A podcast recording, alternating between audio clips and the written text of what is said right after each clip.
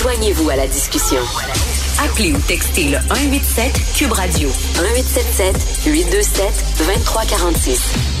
Alors, il y a quelques années, hein, rappelez-vous, lorsque des parents se séparaient, se divorçaient et se chicanaient pour la garde des enfants, on disait que les tribunaux, euh, les juges privilégiaient trop souvent la mère, en disant que c'est souvent la mère, on donnait la garde des enfants exclusivement à la mère, puis que c'était pas juste pour les pères. Est-ce que le, balancier est allé à l'autre extrême? Est-ce que ça se peut? Parce que là, euh, notre collègue à nous, là, euh, Florence Lamoureux, euh, qui est journaliste ici, recherchiste, elle a recueilli de nombreux témoignages de mères qui se sont séparées de leur père. Il y a eu la chicane pour la garde d'enfants. Et imaginez-vous qu'on a accordé parfois la garde au père, même si le père euh, faisait face à des accusations criminelles en lien avec la violence conjugale. Incroyable, Un couple, l'homme est violent, le couple se sépare et il y a des gens qui disent, ben, il y a des juges qui disent, ben là, euh, euh, la garde des enfants, ça va être au père. Et là, Florence, elle n'arrête pas de recevoir des, des, témoignages de mères. D'ailleurs, si c'est votre cas, si euh, vous êtes une mère et euh, euh, vous avez été victime de violences conjugales et lors, suite à une séparation, une divorce, on a accordé la garde des enfants à votre conjoint qui était violent envers vous, vous pouvez contacter Florence et raconter votre histoire florence.lamoureux euh, et elle va euh, euh, contacter, entrer en contact avec vous. On va euh, parler de tout ça avec maître Andrea Popescu, qui est avocate en droit de la famille. Bonjour, Madame Popescu. Bonjour. Euh, bonjour, merci de m'avoir dans votre émission. Mais merci. Euh, comme je le disais avant, il y a plusieurs années de ça, plusieurs, on disait euh, peut-être que les tribunaux étaient biaisés pour la mère et accordaient trop la garde de l'enfant à la mère. Est-ce que le, le, balancier est allé de l'autre côté, maître Popescu?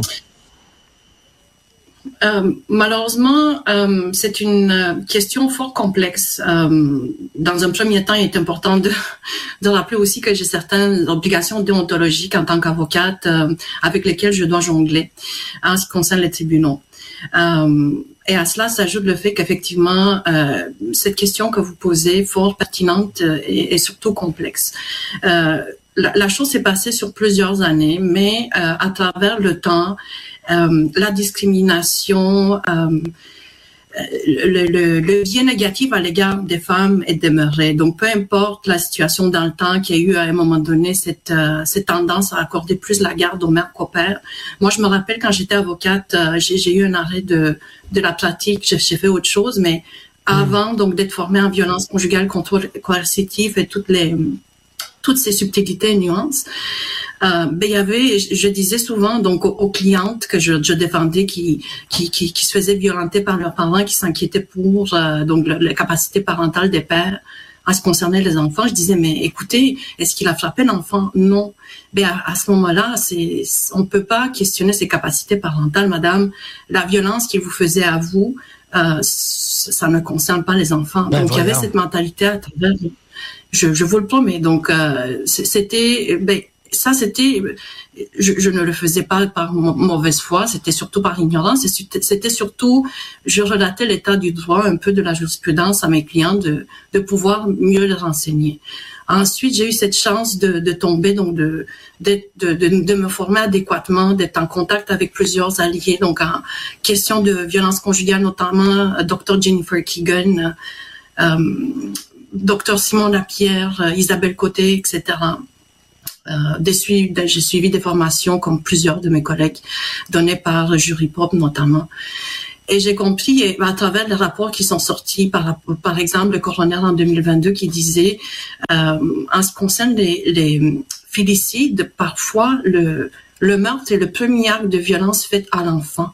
Euh, avant, il y avait de la violence conjugale faite à la ben, femme, mais l'enfant, il pas victime.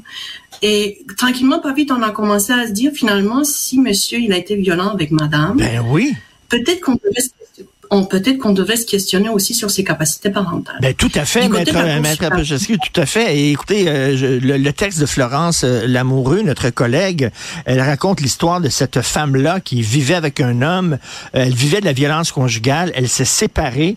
Le père avait un lourd passé criminel, des mauvaises fréquentations. La police avait trouvé chez lui des quantités impressionnantes de drogue et même des armes à feu. Euh, et euh, lors de la visite chez le pédiatre, et là je cite le texte de Florence, l'enfant affirmait avoir été frappé dans le ventre par son père.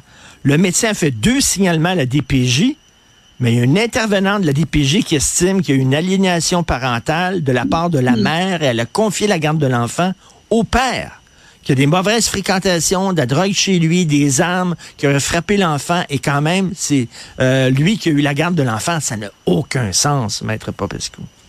Ça ne me surprend pas. Je, fais quelques dossiers ah, en, protection de la jeunesse moi-même. Je parle avec des collègues, puis ce que je peux vous dire, en fait, c'est que en ce qui concerne le système de la protection de la jeunesse, je, constate qu'il y a une euh, discrimination euh, ancré profondément dans notre système. C'est surtout de fait de façon sournoise, mais elle ressort par-ci, par-là, par, euh, des éléments importants. Mais Tassoline parlait il y a quelques jours de violence institutionnelle faite aux femmes, euh, surtout à travers le système de la protection de la jeunesse. Je suis tout à fait d'accord avec elle. Je considère qu'en en 2024, malgré les belles promesses, les, changements faits par la CAC, l'État, le, gouvernement, euh, que je considère du patchwork. Euh, on n'arrive pas à, à, changer la culture qui est vraiment racinée donc euh, de, de, la de la DPJ, euh, une culture qui, qui fonctionne dans un état d'esprit borderline, excusez-moi l'anglais, hmm. dictatorial, où les opinions divergentes euh, sont considérées comme manque de collaboration de la part des parents et leurs procureurs.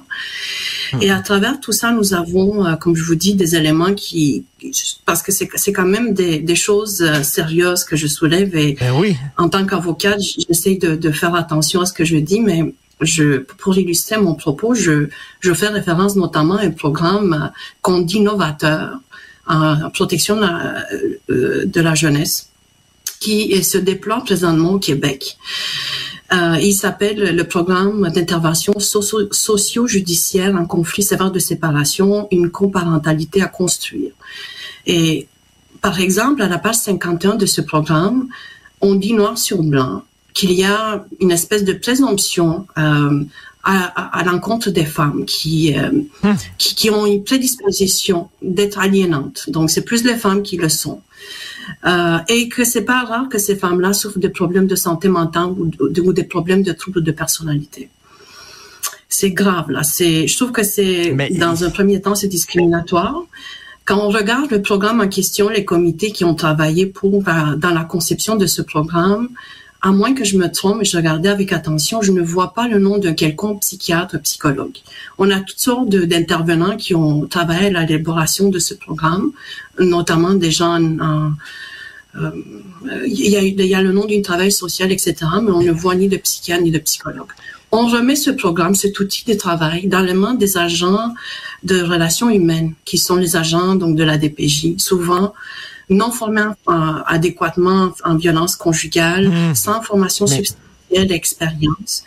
On leur donc, on les conditionne à savoir, sache qu'il y a une présomption que ces femmes-là sont aliénantes à la base et qu'elles souffrent donc de, de, oui, mais écoutez, l'aliénation parentale, là, pour euh, c'est comme euh, les femmes, par exemple, qui montraient, en ce qu'on dit en bon québécois, qui montraient leurs enfants contre leur père en disant ton père c'est un ci, ton père c'est un ça. Mais je m'excuse, mais si la femme a été battue par le père, c'est normal qu'elle dise ça à son enfant. Et comme vous dites, maître Possescu, euh, un homme qui bat une femme, et qui perd, là, et qui, qui, devient, qui est incapable de contrôler sa colère, incapable, et qui bat sa femme, ben, je m'excuse, mais moi, j'aurais des inquiétudes face à ses enfants en disant, euh, ben, peut-être qu'il va battre ses enfants. Euh, je peux pas croire que la DPJ, même s'ils savent que cet homme-là a battu euh, la mère des enfants, lui donne quand même la garde des enfants, en disant, oui, mais il a battu la mère, mais ça va être un bon père, il va être correct avec les enfants, s'il vous plaît. Il y a plus, Il y a plusieurs éléments à cela. Dans un premier temps, la DPJ ne croit pas nécessairement la mère. La DPJ va penser que la mère, à cause de ses, ses prédispositions et des problèmes de santé mentale inhérents, euh, elle, sa réalité elle est fausse, ses perceptions sont erronées. Donc ça, c'est une problématique qu'on rencontre souvent. Donc la femme qui dénonce la violence, on dit finalement, ça a l'air que tu t'imagines tout ça. Deuxième ah, des choses, il, il, y a aussi ce discours qui dit, euh, mais écoutez, madame, monsieur, il va frapper, il vous a frappé il y a trois ans. Tournez la page, là. Sortez donc de ça, là. Monsieur, lui, il a tourné la page. Pourquoi vous voulez pas sortir de cette situation? C'est vous qui vous acharnez sur, sur cette situation qui parlait de violence conjugale, alors que ça fait longtemps que vous êtes séparé de monsieur. Mais il y a cette problématique qui s'appelle le contrôle coercitif pour séparation, documenté euh, largement par Dr Simon Lapierre, Dr Isabelle Côté et d'autres alliés à travers le Québec et le Canada, qui explique à quel point c'est difficile de détecter le contrôle coercitif euh, infligé par un, un, un, conjoint qui a été abusif pendant la relation. Euh, ce sont des petites, des petits gestes qui ne sont pas des crimes en soi, mais quand on fait la somme de tous ces petits gestes, on, on se rend compte qu'il y a un pattern, il y a un profil. Mais les intervenants euh, de la directrice qui sont euh, surmenés par la charge de travail, qui manque de formation encore une fois, qui sont conditionnés à penser que les femmes ont une prédisposition à être aliénantes et avoir des problèmes de santé mmh. mentale, mais c'est un combo explosif qui nous met dans cette situation dans laquelle nous nous trouvons actuellement. Mais peut-être qu'il y a des femmes qui parlent en mal euh, du père à, leurs enfants parce qu'ils savent que ce parler est dangereux. Euh, là, et Florence Lamoureux, je termine là-dessus, notre collègue, elle a trouvé mmh. ça, c'est José Morneau, directrice de la DPJ de la Montérégie, elle dit euh, que la DPJ doit aller vers le parent le plus neutre, favoriser le parent le plus neutre. Euh, et, donc, c'est-à-dire que la personne qui ne parle pas en mal de l'autre. Donc, euh, c'est oui, mais je m'excuse, mais si tu as été battu par ton mari, c'est certain que tu vas parler en mal de, du père de tes enfants. Il t'a battu et il était violent. Pas nécessairement.